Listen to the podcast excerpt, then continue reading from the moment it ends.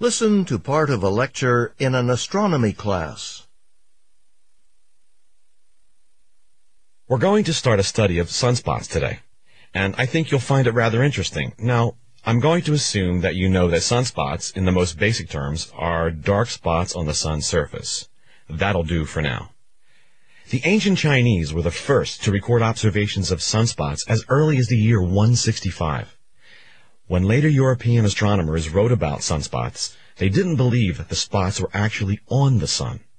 That's because of their belief at the time that the heavenly bodies, the sun, moon, stars, and planets, were perfect, without any flaws or blemishes. So the opinion was the spots were actually something else, like shadows of planets crossing the sun's face. And this was the thinking of European astronomers until the introduction of the telescope. Which brings us to our old friend Galileo. In the early 1600s, based on his observations of sunspots, Galileo proposed a new hypothesis. He pointed out that the shape of sunspots, well, the sunspots weren't circular. If they were shadows of the planets, they would be circular, right?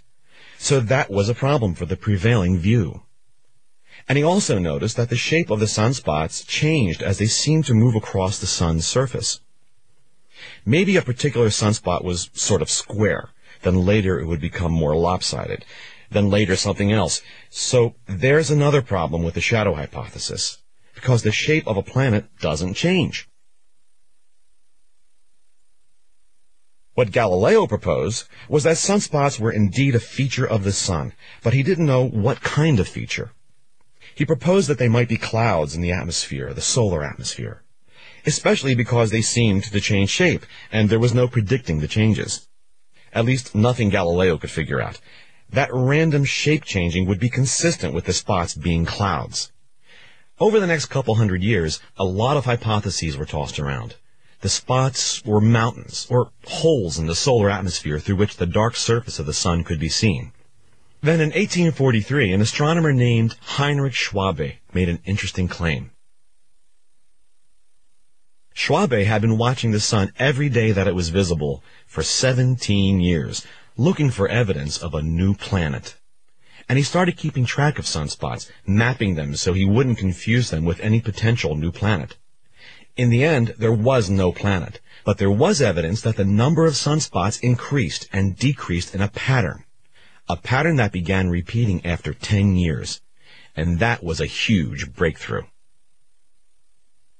Another astronomer named Wolf kept track of the sun for an even longer period, 40 years actually.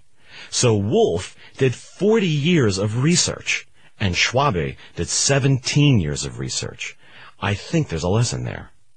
Anyway, Wolf went through old records from various observatories in Europe and put together a history of sunspot observations going back about 100 years.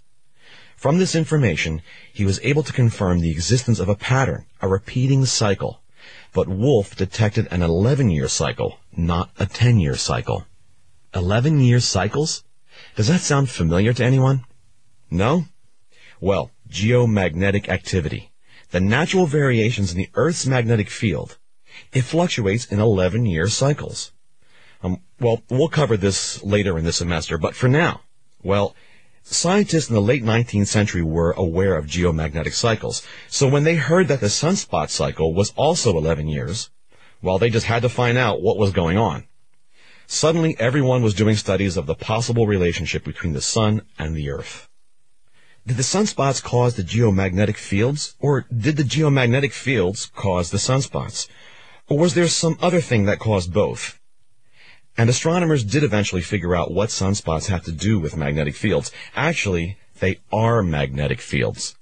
And the fact that sunspots are magnetic fields accounts for their dark appearance. That's because magnetic fields reduce the pressure exerted on the gases inside of them, making the spots cooler than the rest of the sun's surface. And since they're cooler, they're darker.